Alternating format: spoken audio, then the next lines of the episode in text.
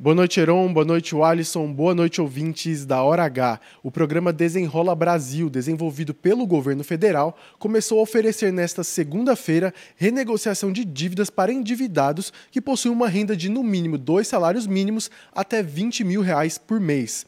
Apesar desse grupo iniciar primeiro, eles pertencem à faixa 2 desse programa. A faixa 1 é composta por pessoas que recebem até dois salários mínimos ou estão inscritos no cadastro único, que poderão renegociar dívidas de até 5 mil reais realizadas entre janeiro de 2019 e dezembro de 2022. Mas a expectativa é de que esse grupo possa sair da inadimplência a partir de setembro deste ano.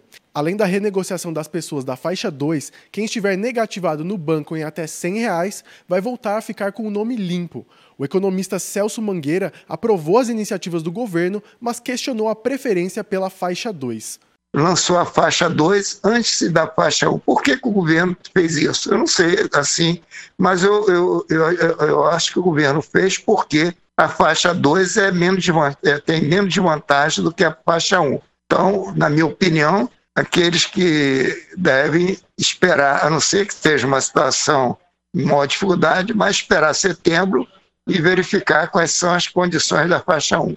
Leonardo Abrams na hora H, o dia inteiro em uma hora.